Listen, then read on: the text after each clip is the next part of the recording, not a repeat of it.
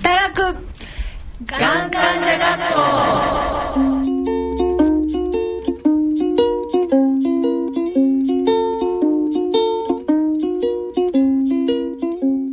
皆さんご機嫌いかがでしょうか？学級委員長の桜井直美です、えーこの番組は働くがん経験者それから家族、えー医療従事者の方それから企業の方、えーこういう方たちみんなでこの問題を共有したいと思って始めているラジオ番組です、えー放送は毎月第13週目の日曜日21時。日区ですね。はい。はい。はい。はい、30分間お送りします。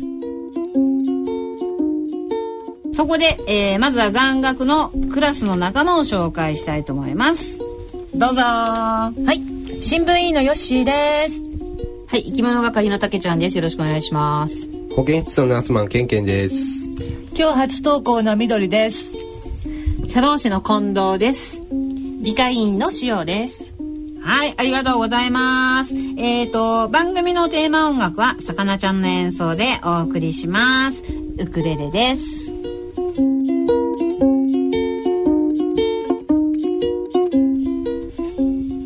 それでは5月15日、の眼学進めてまいります。働くがん患者学校。この番組は CSR プロジェクトの協力でお送りします。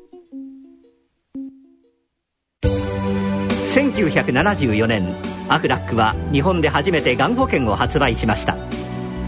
がんと闘う方々のお役に立ちたい社会に対して責任を果たしていきたい。創業の時から私たちの思いは変わりません。がんに関する啓発活動やさまざまな社会貢献活動もその一つ。思いを形にアフラックは日々社会に対する責任 CSR を果たしていきます。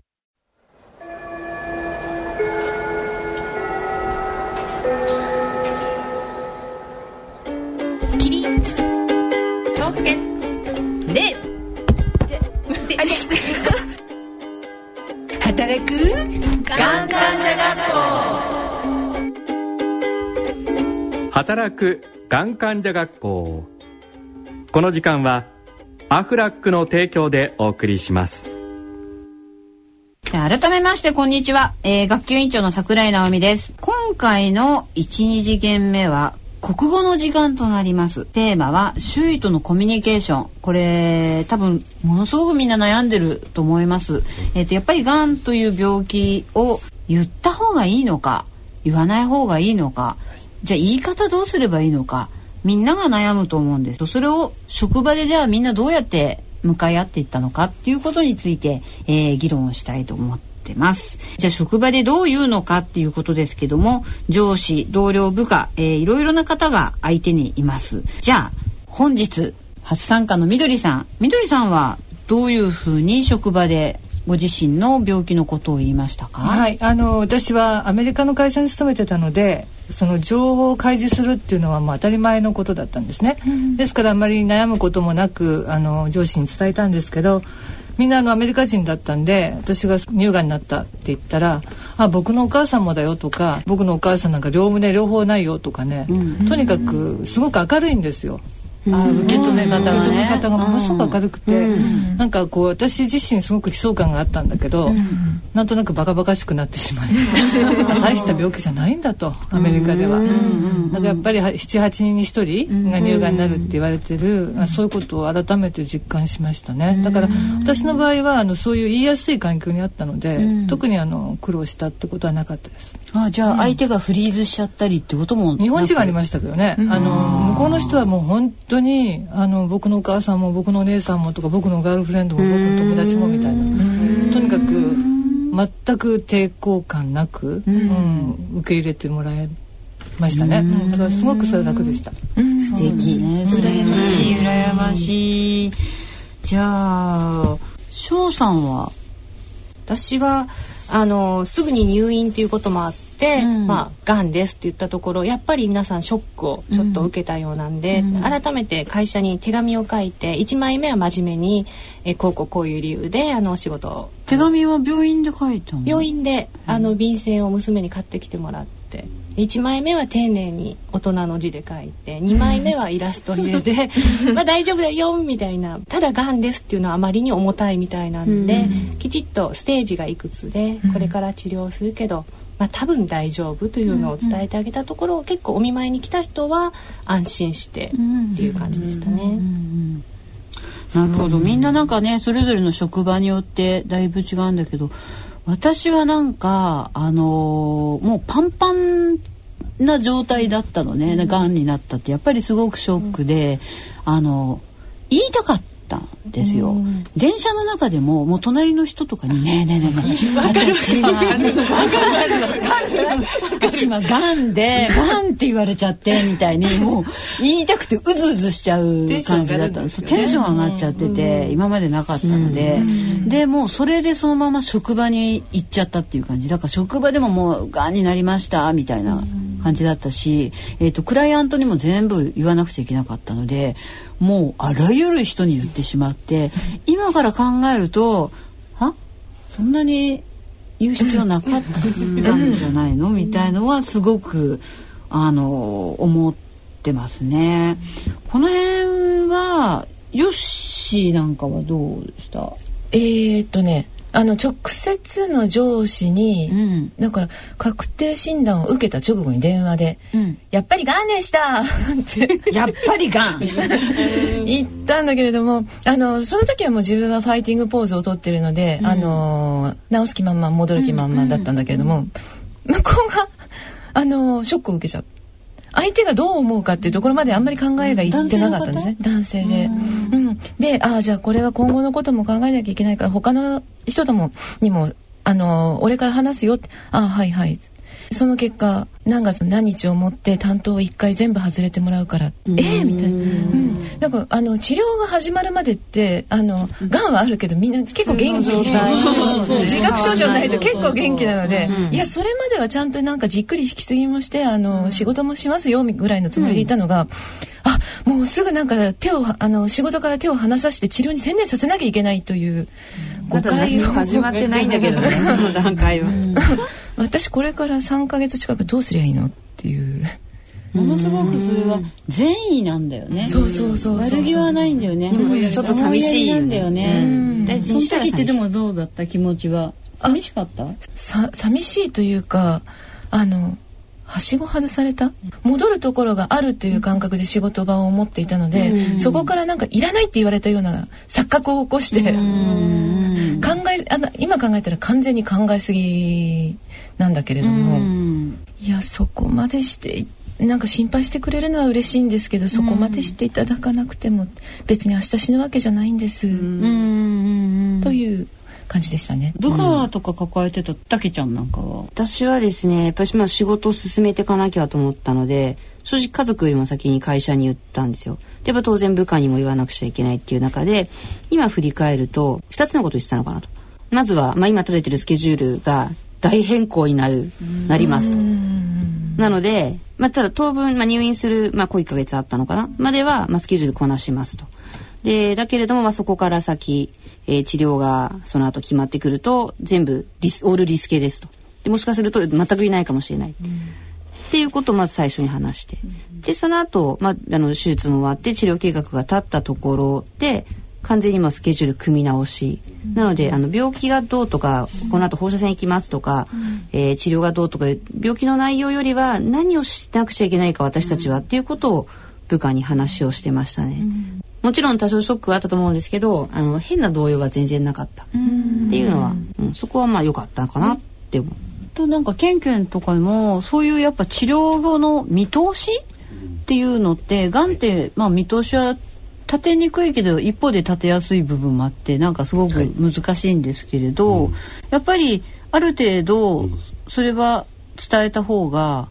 いいですよね。いいと思いますし先生も多分その辺は一番初めの段階ではあのこういう段取りでやるからちゃんと伝えといてくださいねっていうようなことは話される人が多いと思いますね。うんでもたけちゃんとこなんかもそういう感じだよね。そうですね、もうだからもう今までの通りにはいかないことが決まったと。うんで今後どうしようかっていうのをもうみんなで本当に一緒に考えた、んうんですごく心強かった。一つその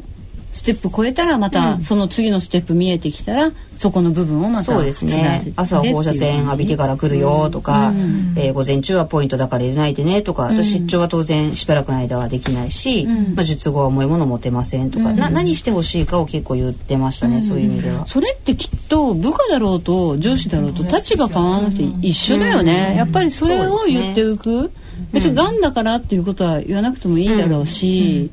そこだけ言うとね周りがなんか余計に心配するので、あんまりそこは言わず言わずというか、何してほしいかってとにかくそれを伝達してましたね、普通のだから仕事のコミュニケーションと一緒、だか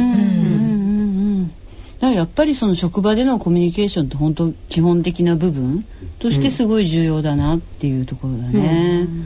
なんか翔さんまとめのメッセージってあります？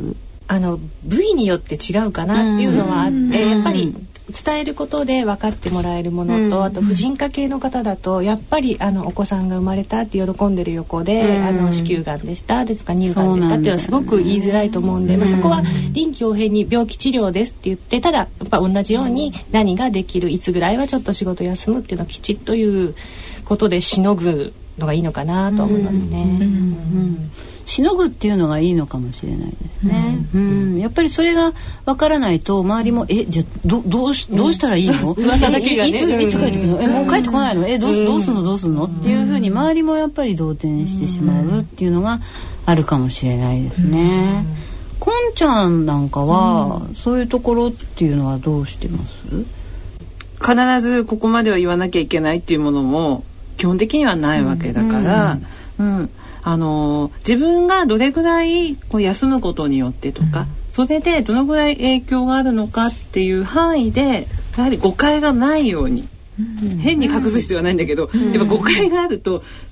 戻る時にね、なんか自分の知らないところでいろんなこと言われてたりとかしちゃうので、やっぱりあの誤解がないようにきちんと自分のこっちで伝える。であとは、あくまでも個人情報的な法的なことを言うとですけどね、個人情報的なところがあるので会社の方にまああまり病名は言ってほしくないなと思ったらそれは伝えておいた方がいいかもしれないですね。言わないでくださいとあまり他の方には、そしたら守秘義務があるから言えない、そう言えないから。うん。あと昨日私たちのところに来た患者さんでは、あの自分の治療計画を簡単にまとめたメモを渡したら、とっても良かったっていうのもあるよね、今あの翔さんがさっき手紙で書いたみたいに、病気が何々で、こうこうこうでっていうようなそれを口で言うのはすごく難しいけど紙で渡したら上司の人もメモ取る手間が省けてよかったって言ってたっていうね。やっぱそういうコミュニケーション、口でのコミュニケーション態度でのコミュニケーションとそういう紙、ツールはすごくいいと思うコミュニケーションっていうのも必要だね、じゃあその辺をみんなでこれから共有しながらがんと一緒に働きこうことができるわかりました。じゃあ、えー、と1次元目の授業は、えー、とこれで終了にします。はいどうもありがとうございました。ありがとうございました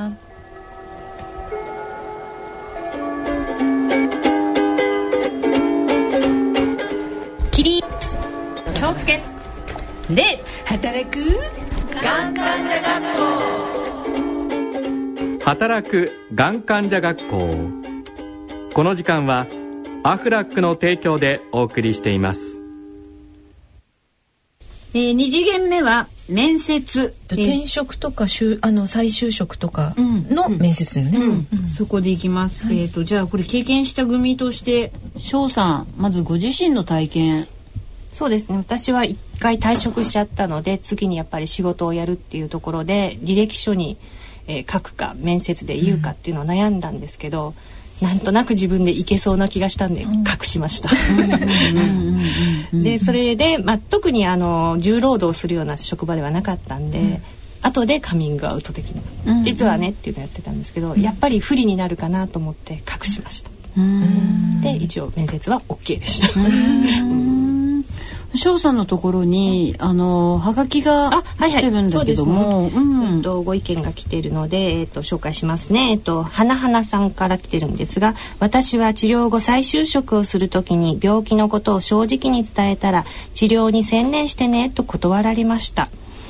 ねこういう意見多いと思うんですけど、もう一人の方ですねチャコラさん、えー、がんでも仕事ができる。これって今となっては当たり前だと思うけれど、えー、告知直後にこういう話が聞けたら気持ちも楽になったなと思いますっていうのはこれ番組に対する言葉ですね、やっぱりみんな仕事気になったんだなっていうのが分かりますね。去年ねこのメンバーであの5月1日メーデーに「がんと一緒に働こう」っていう本を出したんですけど、うんうん、あれのレビューのところにもそういう意見が出てたね、うん。うん、この本をやめる前に読んでおけばよかったっていうのが書いてあってやっぱりみんなの働く権利とか、コミュニケーションの仕方とかっていうのを考えていかないといけないのかなって思ってます。えっ、ー、と私も転職をした組なんですけどもね私もやっぱ言わなかったです、うん、ただ言わなかったっていうのは何を言わなかったかっていうと病名を言いませんでした、でハローワークで実は言言ったんですね私、言ったら治療に専念しなくてまさに一緒、もう今のはがきと同じ。まずはねしてるよって直してからにしなさいと、で直すと、治癒の概念がわからないでしょうがんというのは、で私ねそもそも乳がんだったからえ10年、うん、10年ね社会保障をくれるんだったらいいよ、切れるわけでしょ、ね、じゃあどうすればいいわけ、治療費もかかる。働かなきゃいけないのに休んでらんない、っていうのであこれはダメだと、うん、相談するとこないやと思って、すごくなんかね暗い気持ちになりながら、うん、でもハローワークに行って検索をしていた。思い出があります。な、うん、でたまたまねでも本当不思議な縁であの見つかった仕事だったんですよね。であのその時は、えーとできることを言いました。うん、自分が入ってこの会社に入ることでこの会社をどれだけハッピーにできるか、どれだけ会社に対して貢献することができるのかっていうことを言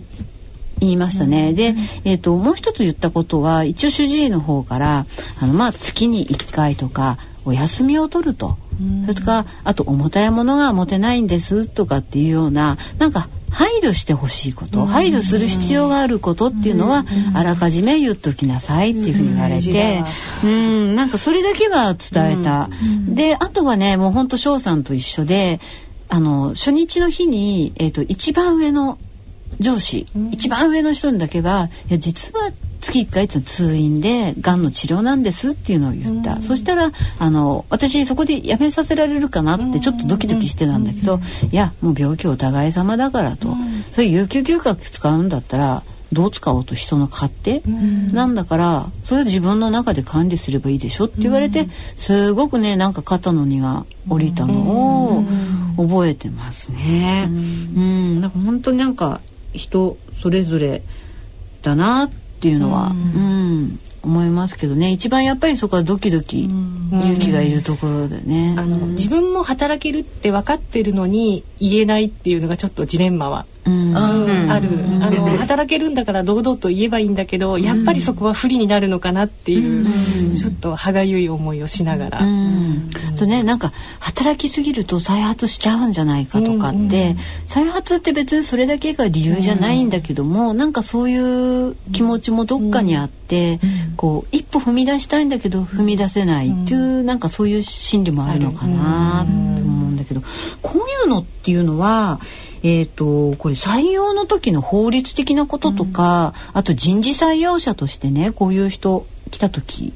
どういうところを見ているのかっていうのをちょっと、今日聞いてみたいんだけど、うん、じゃあまずはこんちゃんの方からこれ法律的にはどうなのかな、であの採用面接時っていうのは、うん、まああの皆さんがよく知ってる労働基準法っていう法律とかあるんだけど、うん、えー、採用面接時にはあまり関係してこない法律なんですね。うん、なのでいわゆる法的にっていうふうに考えると、まあ、病気のこととか特に既往症とか、うん、そういったものを会社に告知をする義務とか、うん、そういったものっていうのはないんですね。あのでもよく面接の履歴書とかで、これ会社の指定のだからとかって出されたら。自分で持ってったのはね書いてないのを買ってったのに会社からこっちに書き換えてって言われたら起用歴って書いてあるのっていうのがあるでしょ。あれはどうなんだ？ろうやはり書きたくないとかそういったものがあったら、まあ、あくまでも病名は書かずに例えば通院をしていますっていう事実だけとか、うん、あるいは、まあ、書類の方にはちょっと書かないでおいて、うん、面接の時に伝えてみるとかそういった方法ででもいいのかなっていうふうに思います。うん人事としてはどうなのかなこれ。そうですね。あのいろんな方面接するんですけど、実際に採用の面接の中で人事の人ってその人が病気かどうかっていう情報って必要ないんですよ。でさっき桜井さん言ってたように何ができるのとかどういうふうに働きたいのとか何したいのどういうふうに貢献してくれるのそういうことを面接の質問をしていく中で知りたいのででなのでまずは一旦がんのことは後回し棚の上にちょっと置いてもらってまずは全然ご自分が伝えたいことご自分のアピールをしっかりしてもらいたいんですよ。でその後に初めて配慮してもらいたいこと、があるのであればそこで、まあ、例えばこれぐらいの頻度で通院がありますとか体調がこういう状態の時にはお休みをするかもしれませんっていきなり自分の都合だけ言われても面接官もどうしていいかわからないんで、そこはまずきちんと PR アピールをしてもらって、今までそういう人って実際にいた、新規の採用の方ではなかったですね、うん、ただ例えば社内の昇格試験とか、っていうことではありました、うん、ただ私はあの逆にすごく感動したのがあって、うん、えー、自分はそのまあがんの経験をしたのでものすごく強くなりましたと。例えば仕事でハードな環境に置かれたとしてもそれぐらい何でもありませんよって言ってすごい力強い発言をしてくれた社員の人がいて、それすごくなんだろう同じ会社で働いている人事として誇りに思うし、うん、あいい経験したんだなっていうふうに、うん、そういうふうに取れたんですぐに聞けた自分もびっくりだったし素晴らしいなと思いました。うん、あとはなんかその同じね人事担当者として、同じその人事、うん、他のね企業の人たち、うん、みんなねたけちゃんばっかりみたいな人じゃないと思うんですけど、その人たちに対して、やっぱりこれから2人に1人ががんになるっていう中で、何かメッセージというかある？そうですね。あの一言で言えば自分ごとにしてもらいたい、うん、でもしもやっぱりがんってものすごく大きなことなので、うん、えー、先にがんのことを話をしちゃう応募者の方っていらっしゃると思うんですよ、ただその時にそこでうっと引かないでですね。でであなたは何をじゃあうちの会社でしたいと思ってるの？この後のキャリアどう考えてる？というのを、うん、ぜひもう一つ質問を重ねて聞き出していただきたいなというふうに思いますね。なんか私前にあのある製造メーカーで講演会をしたことがあったんだけども、うん、あの講演が終わった後の Q&A の時にえっ、ー、とパッと立ち上がった人がいてマスクをしていたの。であの実は僕がん患者です。で僕今日初めてここで言いますって言ってくれて、で、うん、3年間の間に6回ぐらい手術してる。再発転移もしてる。で僕マスクしてるのは、あの咽頭がんなので、この辺は本当傷だらけで、皆さんにお見せできないんですって。でもって言って僕はこのラインに戻ってこれたことに、とってもプライドを感じているし戻りたかったし戻ることが治療の目的だったし戻らせてくれたこの会社をとても誇りに思うって言ったら。もう自然に拍手の渦になったのね。私それがね企業風土。感動した。それだと私は思っている。なんかねそういうふうにちょっとずつ変わっていったらいいね、なんかね、ね、この番組聞いてる人、人事の方とか、いろんな人がやっぱ情報を求めて聞いてると思うので、まだまだ道のりはあるかもしれないけどちょっとずつ変わっていけば。ウェーブを起こしていきましょうそこは。ね、いいね、うん。あの1時間目から続けて思っていたんですけどね。あの多分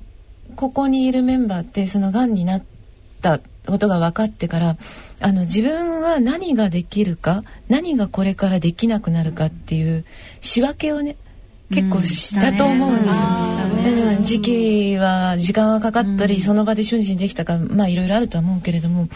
それって多分あの仕事を続けるっていうとまたは仕事を変わる新しく仕事をするっていう時に役に立つんじゃないかなと。うん、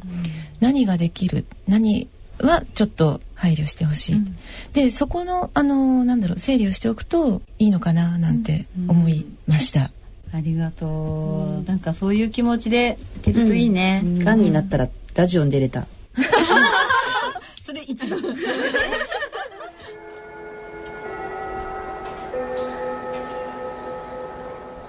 はい。じゃあえっ、と今日の授業はこれで終了です。はい。どうもありがとうございましたありがとうございました。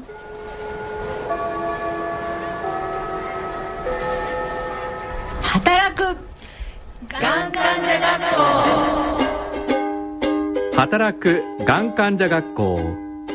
この時間はアフラックの提供でお送りしました。働く。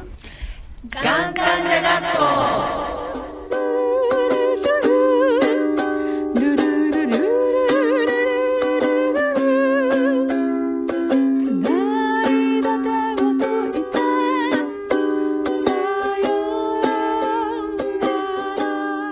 の授業いかがでしたか？あの今日この番組を聞いてる皆さんでやっぱ自分はこんなことを遭遇してる？とかって言ったらぜひ番組の方にでもおはがきとか、メールとか。ね、メールとか。うん。欲しいね、どん。はい。みんなで共有してみんなで解決をしていきましょう、宛先はこちら。番組へのご意見ご感想はラジオ日経働くがん患者学校係で受け付けております。メールの方は命アットマークラジオ日経ドット .jp 郵便の方は郵便番号107-8373東京都港区赤坂1-9-15ファックスでは東京03-3582-1944いずれもラジオ日経働くがん患者学校係までお寄せください。また番組ホームページのコメント欄への投稿やツイッターでのつぶやきなどもお待ちしております。あの東京では私たちスカラシップっていうのを始めてます。えっ、とどんなのかっていうと、えっ、とがんを経験したことで患者さんのために働きたいっていう要はキャリアチェンジをしたい人のための資格応援をしようと思ってます。えーホームページ http コロンスラッシュスラッシュ、えー、workingsurvivors.org の方に、えー、とまず登録をしていただければその会員になっていただければ3人なんですけれども、えー、と医療事務に関して、えー5万円の教育給付金みたいなものを、えーご提供させていただこうと思ってます。えーぜひあの応募要項を見て、えーお申し込みください。じゃあお話はつきませんけれどもまた本当はがきをね、はがきとか、メールとか送ってくだされば、いろいろこの中でお話ししたいと思いますので、一緒にお話ししましょう。えーね、ぜひみんなでいろいろお話をしていこうと思います。それでは次回6月5日日曜夜9時日区にお会いしましょ眼学。う。眼学。眼学。眼学。